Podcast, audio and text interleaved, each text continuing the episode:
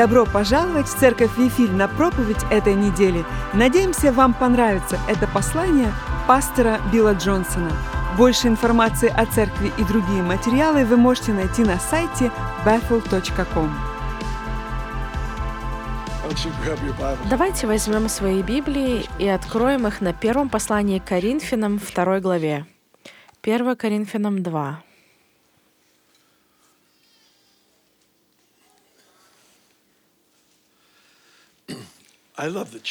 Я люблю церковь. Я люблю все части церкви, ее разные колориты. Честно говоря, одна из больших привилегий возможности ездить по разным странам — это то, что ты встречаешь так много удивительных людей с разным происхождением. И все они страстно любят Иисуса. Это просто весело и классно. Да.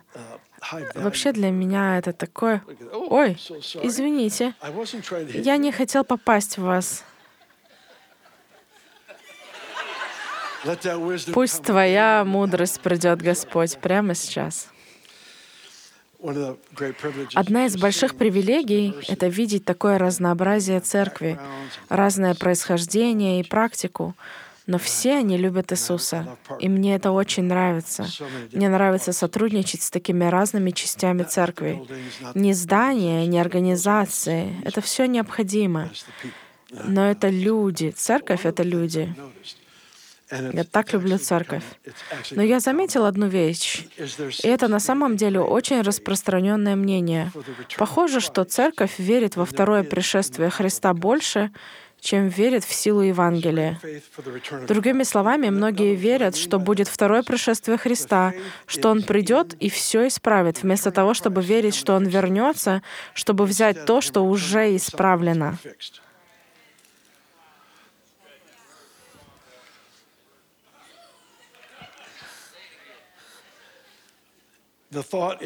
Мысль заключается в том, что ему нужно прийти, чтобы все исправить, вместо того, чтобы нам увидеть полноту силы Евангелия.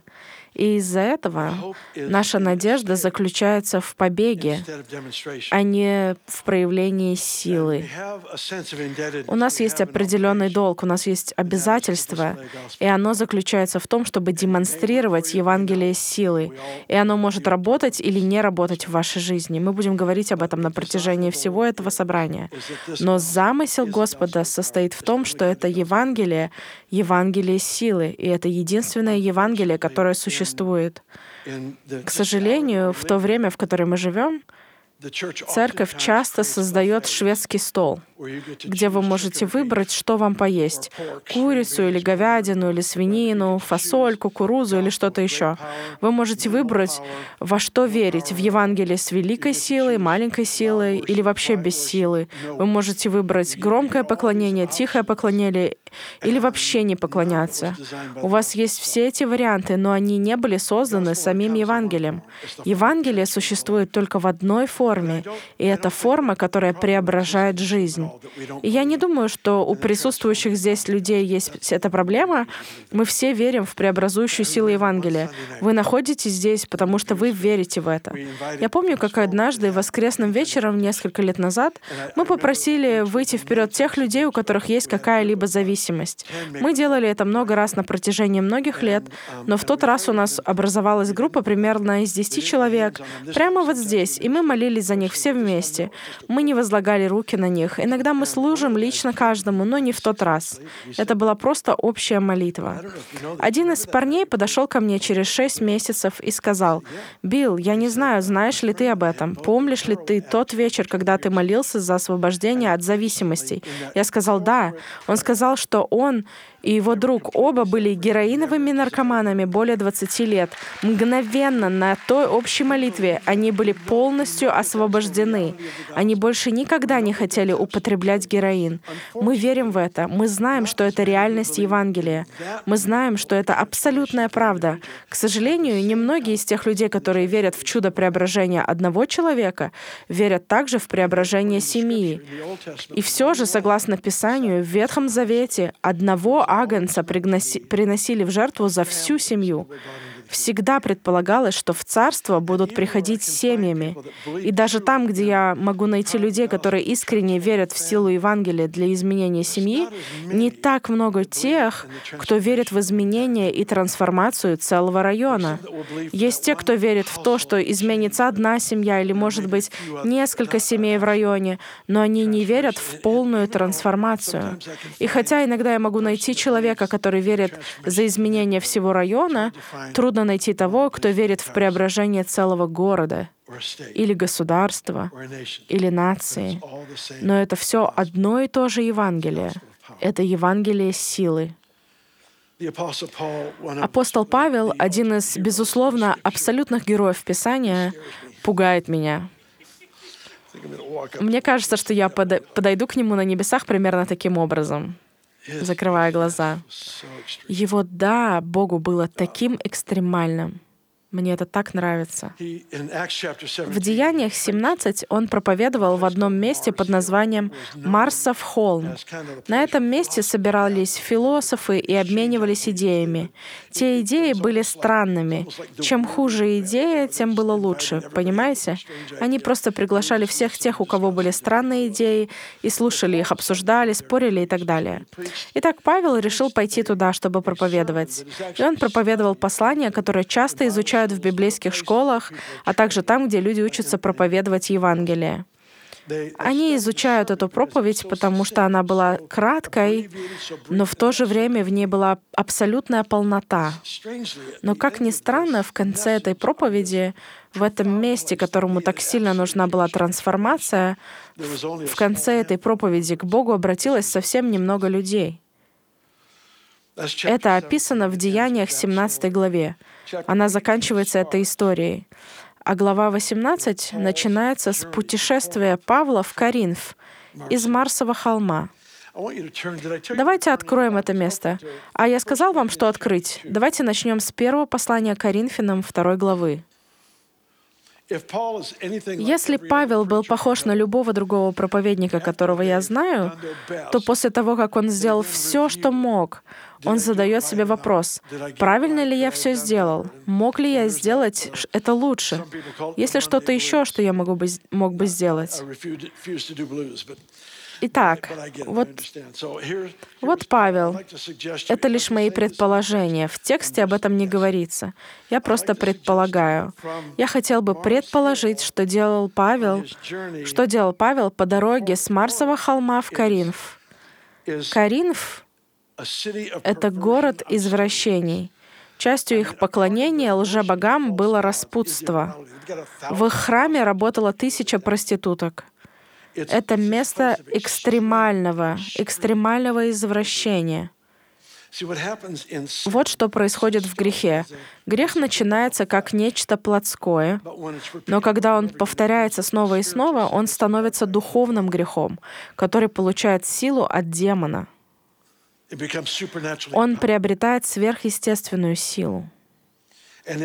И такому городу, как этот, необходимо было массовое освобождение. Павел знает это. Он идет в этот кусок ада с Евангелием.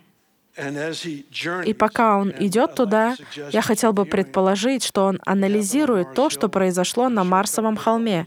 Я уверен, что ему понравилось то, о чем он поделился, потому что это была истина, но его проповедь не повлияла на то место настолько, насколько он надеялся. И он направляется в Каринф. И вот что он говорит им. Вот что он пишет после своего визита. Вторая глава, первый стих. Братья, когда я пришел к вам, чтобы возвещать о тайне Божией, то мои слова не отличались ни красноречием, ни особой мудростью. Находясь среди вас, я решил не знать ничего, кроме Иисуса Христа, и притом распятого. Я пришел к вам слабым, полным страха и трепета. И моя весть и моя проповедь были не в убедительных словах человеческой мудрости, но в проявлении силы Духа, чтобы ваша вера основывалась не на мудрости человеческой, а на силе Божьей. Эти пять стихов описывают состояние этого великого апостола, когда он приходит в Коринф. Он говорит нечто такое, чему вы бы не хотели учить ни в одной библейской школе на планете. Убедитесь, что вы идете слабыми, со страхом и с трепетом. Понимаете? Идите без какой-либо уверенности. Это не то, чего вы хотели бы.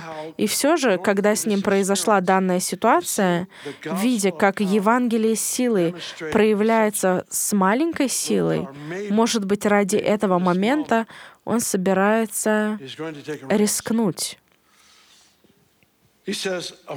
Он говорит, «Я хотел удостовериться, что вера ваша не в мудрости человеческой. Послушайте меня внимательно. Всякий раз, когда вы двигаетесь в мудрости Божьей, ваши слушатели будут называть это человеческой мудростью. Другими словами, вам присвоят то, что вы только что сказали. Это было лучше, чем ваша реакция. Когда вы действуете в Божьей мудрости, люди аплодируют вам за вашу мудрость. Это, ложь, это сложная часть проповеди Евангелия. Вы возлагаете руки на больных, и вам говорят, что это ваша заслуга. Отчасти это нормально, потому что это было ваше послушание, это была ваша вера. Но это полностью зависит от источника. Я не думаю, что говорить, это был не я, это был Иисус, приносит, приносит какую-то пользу. Я не уверен, что это работает. Я часто в шутку рассказываю вам историю о том, как кто-то приходит ко мне, или я подхожу к кому-то и говорю, ты так прекрасно спел эту замечательную песню, а мне отвечают, это был не я, это был Иисус. А я думаю, это было не настолько хорошо. Я имею в виду, что если бы это Иисус пел эту песню, это было бы просто невероятно. Так что отчасти это является вашей заслугой. Возможно, лучшей иллюстрацией этого является тот случай, когда Мария принесла сосуд с елеем и вылила его на Иисуса. С ее точки зрения, это полностью был ее дар Иисусу, дар Ему. Но когда она вышла из комнаты, она пахла так же, как и Он. Брызги от того, что мы полностью отдаем Ему, попадают на нас. Когда она втирала Ему это масло своими волосами, она вышла из комнаты и пахла, как Он. Есть что-то в этом сотрудничестве с Богом, в служении Евангелия, когда оно также приносит пользу нам самим. Этого нельзя отрицать. Но также есть тот момент, когда ты понимаешь, что я тот, кто просто несет это, но я не источник. Я сказал «да», и он почтил это мое «да», но на самом деле все происходит только по благодати. Знаете, люди говорят, ты хорошо справился с этим. Например, про воспитание детей. Мне говорят, ты молодец. Я говорю, да, я знаю. Но на самом деле это все Божья благодать. Нет ни малейшей доли того, что исходило бы от меня, что принесло бы какую-то вечную пользу. Вернемся к истории. То, что Павел говорит здесь в пятом стихе, что вера ваша должна быть не в мудрости человеческой, но в силе Божией, если бы это не было написано в Писании, то сегодня это назвали бы ересью. Сегодня появилось столько охотников за ересью, что никто бы из тех, кто проповедует Евангелие, сегодня не сказал бы, я хочу, чтобы ваша вера была в силе Божьей. Никто бы из тех, кто проповедует Евангелие, сегодня не сказал бы, «Я хочу, чтобы ваша вера была в силе Божьей». Мы бы сказали, «Я хочу, чтобы ваша вера была в Господа Иисуса Христа». Но видите, в те времена не было разницы между Евангелием Иисуса и силой Божией. А сегодня это разделено на части. Это шведский стол. Вы можете выбрать это или то. Но Евангелие пришло только одним способом. И когда вы приходите в такой город, как Каринф, вам не нужно философское послание. Вам нужна демонстрация истинной силы Божией, которая освобождает людей от мучений, державших их в рабстве.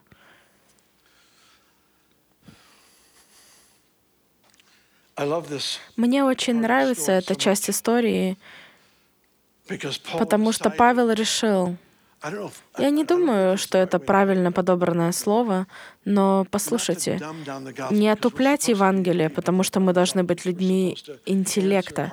Мы должны отвечать на трудные вопросы. Мы должны проявлять мудрость Божью. Мы должны находить решения для земных кризисов и так далее. Мы должны быть частью команды на планете, которая действительно служит человечеству. Это часть того, кем мы являемся. И все же, каким-то образом, он сделал выбор прийти ниже, чем обычно. Это мои предположения. Но, возможно, чтобы оправиться от отсутствия прорыва на предыдущем месте. И вот великая тайна. Я хочу прочитать вам это. Это 2 Коринфянам 12, 9. Вы узнаете первую часть этого стиха. Но он отвечал мне, «Достаточно для тебя моей благодати, ведь сила моя лучше всего проявляется в слабости. Поэтому я и хвалюсь с такой радостью своей слабостью, чтобы во мне была сила Христа». Поэтому я и хвалюсь с такой радостью своей слабостью, чтобы во мне была сила Христа. Поэтому я доволен и слабостями, и оскорблениями, и нуждами, и преследованиями, и трудностями, переносимыми мною ради Христа. Потому что когда я слаб, тогда я силен. Понимаете ли, что он говорит? Позвольте мне проиллюстрировать. Бывают моменты, когда Божья сила проявляется из-за полного послушания Господу. Я видел моменты, когда мои друзья просто ставили себя на то или иное место как бы с агрессией такой. Например, у меня есть один друг, который агрессивно проповедовал и прямо перед всей толпой людей сказал, если этот слепой не исцелится, я откажусь от этого Евангелия.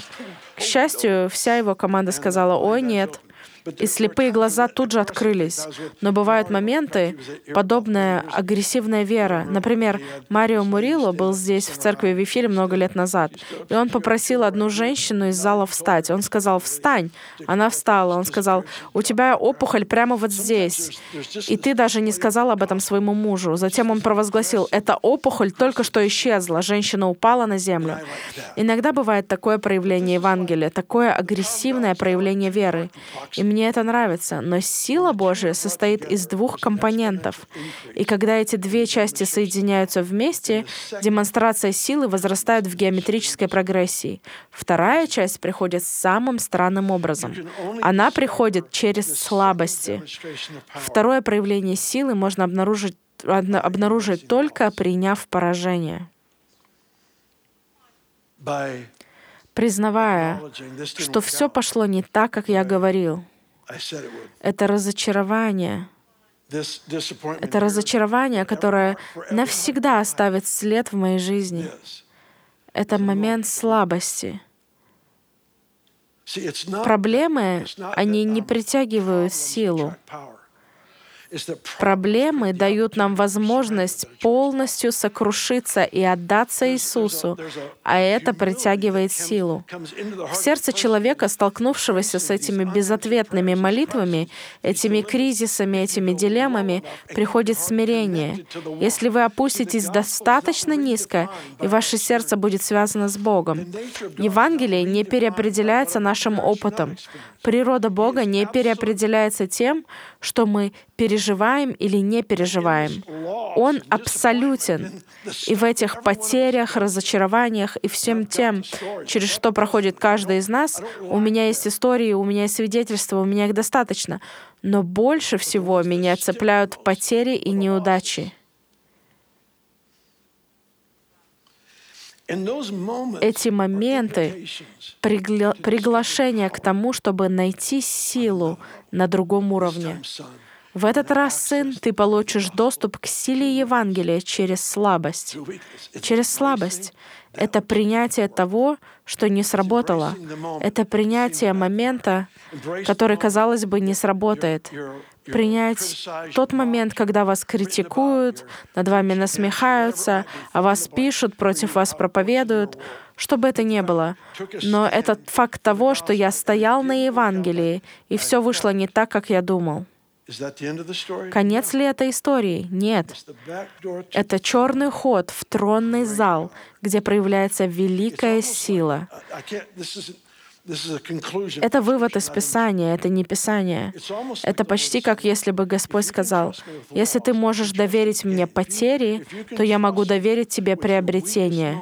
Если ты можешь доверить мне свои самые слабые моменты, я могу доверить тебе проявление силы. Я могу доверить тебе увеличение того, что приносит прорыв. Это школа, в которой мы все находимся. Как только вы сказали «да» Иисусу, вы попали в школу. В этой школе агрессивная вера, которая которая слышит Бога. Это провозглашение Слова Божьего, это смелое провозглашение Евангелия. Но это также то, что ты делаешь, когда это не сработало? Что вы делаете, когда вместо триумфа, которого вы ожидали всю жизнь, вы терпите поражение? Что вы делаете в таких случаях? Это и есть тот момент, как будто это и есть тот самый момент. Это момент, когда решаются судьбы. Это момент, когда решаются судьбы. Потому что когда вы говорите «да» в момент слабости, это открывает возможность для Бога сказать «да». Когда вы говорите «да» в момент слабости, это открывает возможность для Бога сказать «да». И в Его «да» есть еще большая демонстрация силы Евангелия. Я верю, что Господь ждет именно этого. Он ждет это от вас. Он ждет это от меня. Сегодня утром мы с сотрудниками церкви молились и делились невероятными свидетельствами. Это истории и чудеса, которые произошли на прошлой неделе. Знаете, вы просто сидите там, и иногда я просто щипаю себя, когда я слышу эти истории о том, что произошло, о чуде за чудом, о чуде за чудом. Мне нравится слушать это даже тогда, когда я пережил потерю или поражение. Мне нравится слушать свидетельства, потому что я хочу убедиться, что мой компас по-прежнему направлен, направлен на север. Я хочу убедиться, что мое сердце откалибровано в соответствии с Его природой, Его заветом, Его обещанием, и оно не искривляется из-за определенного опыта или отсутствия опыта. Я несу ответственность ответственность за это. Я несу ответственность за защиту этого бесценного дара под названием Евангелие. Павел говорит этим людям, Послушайте, я пришел к вам определенным образом. Я не знаю ни одного другого примера, когда бы он пришел таким же образом, где он пришел бы без истории, без всего этого. Вы знаете, он был на третьем небе. Он мог бы поразить людей своими мыслями и концепциями. Он гений из гением, из гениев. Поверьте мне, он мог произвести впечатление на людей. Но вместо этого он выбрал этот эксперимент — я приду ниже, чем обычно. Я хочу дать место Ему. Потому что когда у вас наступает момент потери, боли, поражения, что бы это ни было, момент слабости, когда Он появляется, никто не скажет, что это вы своей силой. Только Бог получает за это славу, потому что все понимают боль, слабость, но все также понимают, что вы дали место Господу. Это то, что я чувствую. Мы даем место через наше время, наши слова, наши ожидания, молитвы, через все. Мы освобождаем место для Бога, чтобы Он явился и делал то, что может сделать только Он. Однако история продолжается. В девятом стихе говорится, «Не видел глаз, не слышало ухо, и не приходило на сердце человеку то, что Бог приготовил любящим его».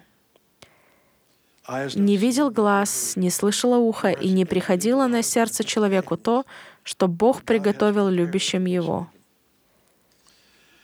Этот стих часто читают на похоронах, чтобы утешить нас, когда мы сталкиваемся с тем, чего мы не можем объяснить или чего мы не понимаем.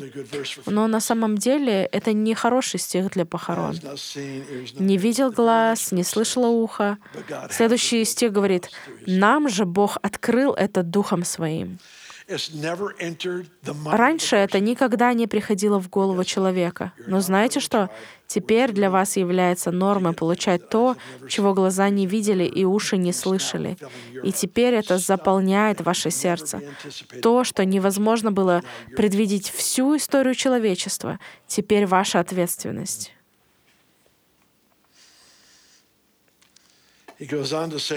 Далее, в 12 стихе он говорит, «Мы не приняли Духа мира, мы же получили не Дух этого мира, а Духа от Бога, чтобы нам понять все дарованное нам Богом». Мы не приняли Духа этого мира, мы приняли Дух Божий. Зачем? Чтобы мы могли знать то, чего не видел ни один глаз, что ни одно ухо никогда не слышало, то, чем не восхищалось ни одно сердце, то, чего не было ни в одном сердце. Дух Божий был дан тебе и мне, потому что мы должны знать эти вещи. И Он учит в этой главе, что Святой Дух исследует глубины Божьи, Дух Святой — это величайшая поисковая система, которая когда-либо существовала. Он ищет драгоценные камни, сокровища, кусочки информации и прочее. Он ищет все это на самом большом жестком диске, который когда-либо существовал. Он ищет это в разуме Божьем. Он ищет это, чтобы дать это вам, чтобы сделать вас более совершенным как личность, чтобы вы были частью той группы людей, которые переживают то, чего не видел глаз и не слышало ухо. Другими словами, на Святом Духе лежит, от, лежит ответственность найти то, что поможет вам в, в большей полноте проявлять Евангелие силы.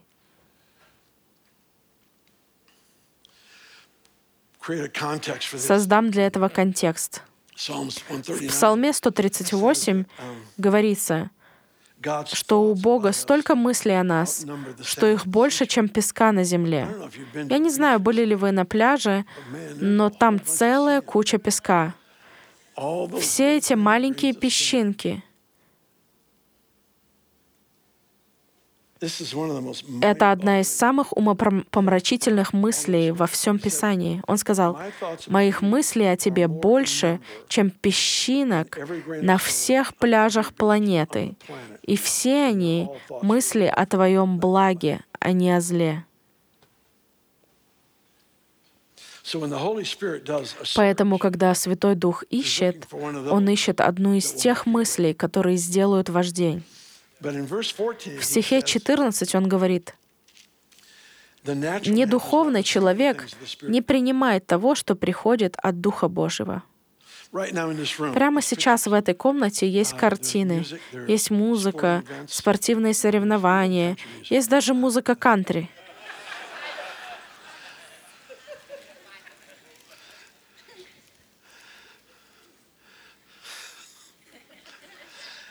Эрик, когда был подростком, сказал, «Папа, мне нравится музыка кантри». Я ответил, «Сынок, она тебе перестанет нравиться, когда твои уши исцелятся». Это была шутка. Это шуточка всего лишь. Расслабьтесь.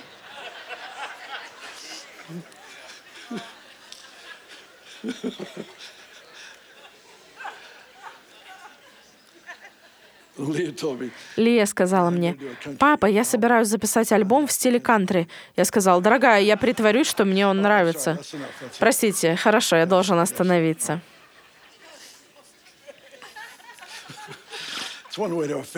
Это один из способов обидеть как минимум половину людей. Прямо сейчас в этой комнате есть музыка, есть фотографии, есть видео. Все это здесь прямо сейчас. Вам просто нужно иметь правильный приемник. Поставьте сюда телевизор, и вы можете смотреть кино, вы можете смотреть спортивные соревнования, но на самом деле это уже здесь, прямо сейчас. Музыка, она прямо здесь. Вам просто нужно иметь правильный приемник. Помните, когда-то у нас были радиоприемники? Некоторые молодые люди не знают, о чем я говорю. Это была странная маленькая коробочка. Звук проходил к тебе через нее. Я не знаю, каким образом, но там можно было выбрать между FM-волнами и AM-волнами. Вы могли переключать волны на вашей AM-станции. Можно было делать это медленно и поймать все возможные станции. Вы могли пройти все станции от начала до конца. И сколько бы вы ни провозглашали, сколько бы вы ни связывали или не развязывали, сколько бы вы ни пророчествовали, вы не можете поймать что-то на волне FM, если подключены к волне AM. Плотской человек не принимает вещей от Духа Божьего. Нам не нужен хорошо обученный плотской человек. Нам нужен сокрушенный, отдавшийся Богу человек, когда Дух Божий, наполняющий человека, позволяет нам слышать Бога. Это уже дано нам. Писание говорит, что нам дано знать тайны Царства Божьего. Это Писание. Это ваше задание — знать тайны, познать тайны другого мира, потому что вы будете жизнь, жить из реальности того мира. И когда вы это сделаете, вы вдохновите целое поколение жаждать того, что вы в себе несете. Я не верю, что наше задание — слиться с системой этого мира — Наша ответственность не в том, чтобы стать как все, чтобы нас приняли. Наша обязанность — продемонстрировать реальность того мира, которого все они жаждут, но не знают об этом. Выставить на показ то, что на самом деле удовлетворяет жажду, крик их сердца. Нам дано познать Царство, тайны Царства — Иисус сказал, «Овцы мои знают голос мой». Это уже записано в вашей природе, как рожденного свыше верующего, слышать и знать голос Бога. Вы можете стать беспокойны, вы можете бояться, озлобиться, стать каким угодно и навалить кучу мусора на вашу способность слышать, но способность слышать все еще есть в вас. Это природа верующего — слышать Бога наша слабость или просто наше решение уйти от всего лишнего и прийти к самому простому уровню, к тому, кем мы являемся как последователи Иисуса, восстанавливает эту способность слышать. Написано, «Не духовный человек не принимает того, что приходит от Духа Божьего». Он считает это глупостью и не может это понять.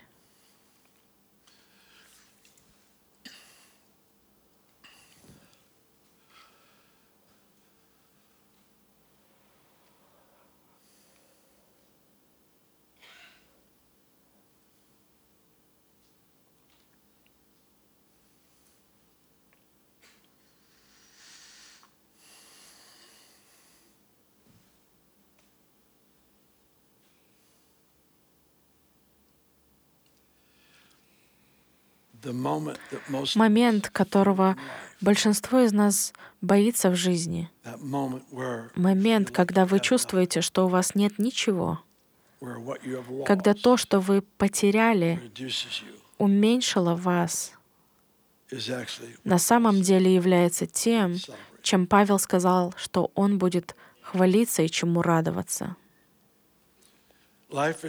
Жизнь — это выбор, понимаете? Каждый наш день — это выбор. Но иногда царство проявляется самым необычным образом. Царство, реальность Божьего владычества проявляется, когда мы делаем самый необычный выбор. И это радоваться и праздновать нашим слабостям. Ухватиться за момент потери и поражения и сказать, это все обернется невероятным образом. И я не смогу приписать себе никакую заслугу в этом деле, в том, что произойдет. Есть что-то в том, чтобы взять эти моменты как часть общего «да», нашего «да». Все мы переживаем такое. Многие, многие пытаются управлять этими моментами. Другие отрицают, игнорируют их. Но взять это как свое «да» и полностью отдаться Богу. Это необычная форма слабости, когда вы опускаетесь на самое дно, очень низко. И в этом месте абсолютного сокрушения вы становитесь тем человеком, которому Он может доверить большую силу.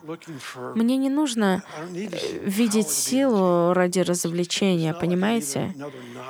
Честно говоря, я чувствую, что я в долгу перед Ним. Я чувствую, что я должен Ему. Он повелел мне ходить в силе Евангелия. И если это не происходит, то проблема не в Нем. Проблема не в Нем.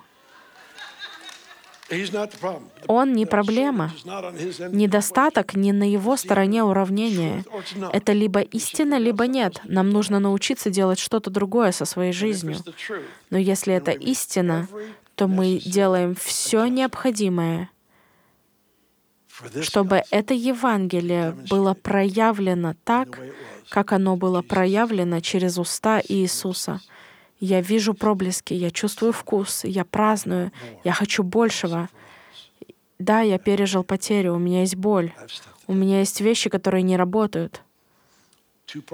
Два компонента силы Евангелия. Это второй компонент силы, который вот-вот будет введен в мою жизнь, если я возьму эти трудные моменты и полностью отдамся Богу. Я отдаю эти вещи с надеждой, веря, что Бог получит много славы от этого. Он получит много славы, потому что это часть моего приношения, это часть приношения, это часть моего «да» Богу. У меня нет роскоши выбирать, когда благодарить.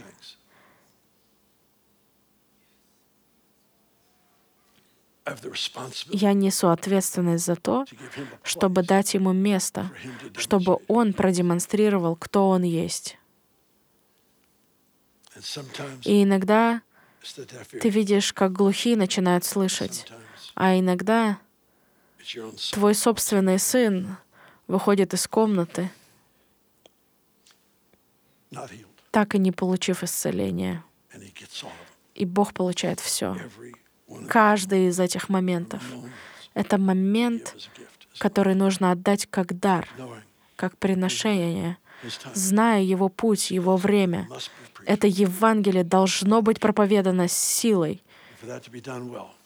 И это должно быть сделано хорошо. Он должен получить наши тяжелые ситуации так же, как и хорошие.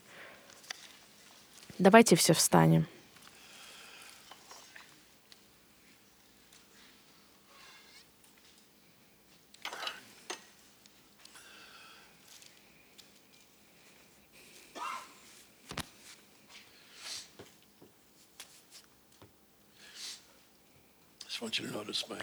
Обратите внимание, что мой платок соответствует моему сегодняшнему образу.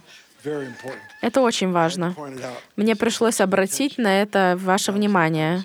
Это было сделано намеренно. Я боялся, что никто этого не заметит. Это важные вещи. Это важные решения в жизни. Понимаете? Мы сейчас помолимся. Я чувствую, что ключевая фраза для меня за последние несколько лет — это сдаться или полностью отдаться Богу. Это то самое «да», это «да» Иисусу. Это не настаивать на, на моем пути, но это уступать Его пути и сделать все, что в моих силах, чтобы нести то, что Он дал мне. И я думаю, что было бы хорошо, если бы мы вместе сделали это сегодня. Положите в ваши руки вашу потерю или ваши про проигрыши, разочарования или что бы то ни было. Просто положите это в ваши руку, ваши руки.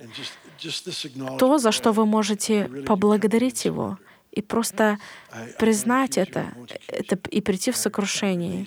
Скажите, Господь, я действительно прихожу к Тебе в сокрушении. Я не обвиняю Тебя, я не буду обвинять Тебя. Я отказываюсь от всего, что я мог бы сделать в своем сердце, чтобы обвинить Тебя. И я отказываюсь от своего права обвинять Тебя.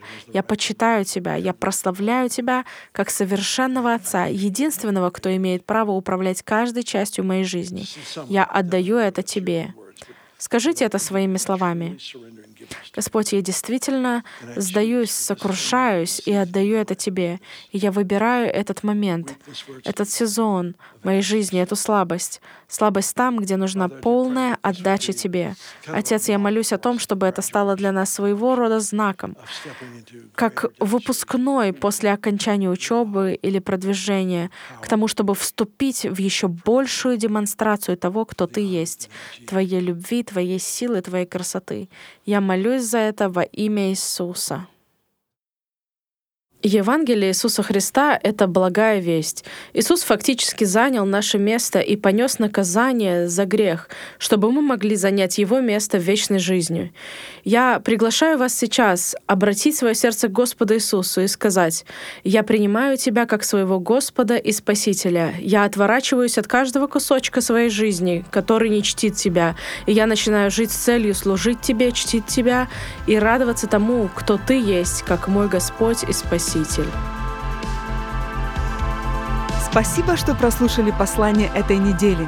Этот еженедельный подкаст переводится также и на другие языки. Приглашаем вас посетить наш сайт podcast.bethel.com.